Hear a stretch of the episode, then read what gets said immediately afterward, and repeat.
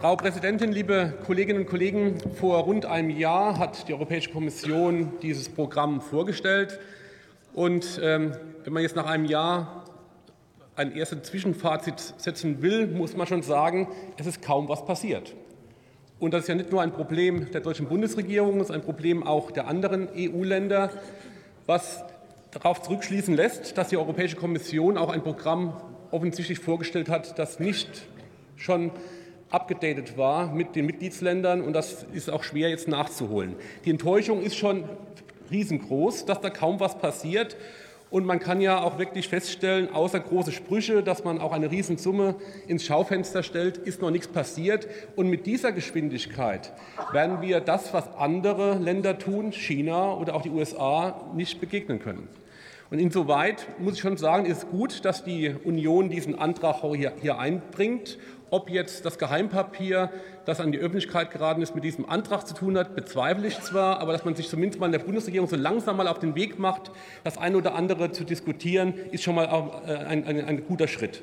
Aber Frau Leikert, das kann ich jetzt schon sagen, es geht bei Global Gateway nicht darum, einfach nur geopolitische Strategien zu verfolgen gegen China.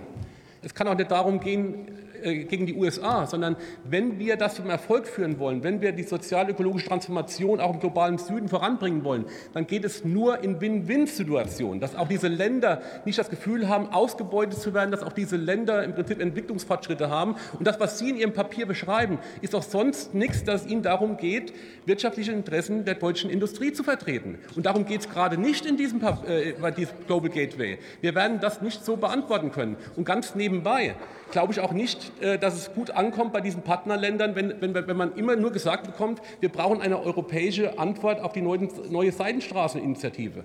Noch einmal, diese Länder fragen nicht danach, ob wir eine liberale Demokratie sind und ob die Chinesen was anderes haben. Die fragen danach, wer kann uns unterstützen, wer will mit uns partnerschaftlich zusammenarbeiten und tut mir leid, da sind die Chinesen scheinbar ein bisschen schneller. Und in dieser Woche hat, hat es einen Gipfel gegeben von den USA mit den afrikanischen Ländern. Auch da passiert mehr wie in der Europäischen Union. Also insoweit, glaube ich, sind wir viel zu langsam unterwegs und müssen da auch das eine oder andere äh, noch nachholen.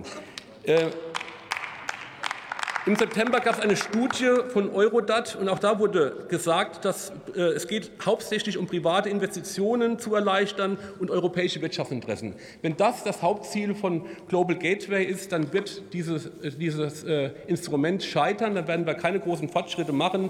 Deshalb die Linke sagt ja, zum sozialökologischen Umbau auch des globalen Südens, dass wir eine Verantwortung haben als Europäische Union, auch als deutsche Bundesregierung, da mitzumachen. Aber es geht nur partnerschaftlich auf Augenhöhe und nicht, dass wir den Eindruck hinterlassen, wir wollen diese Länder nur ausbeuten. Vielen Dank. Tim Mansmann hat jetzt das Wort für die FDP-Fraktion.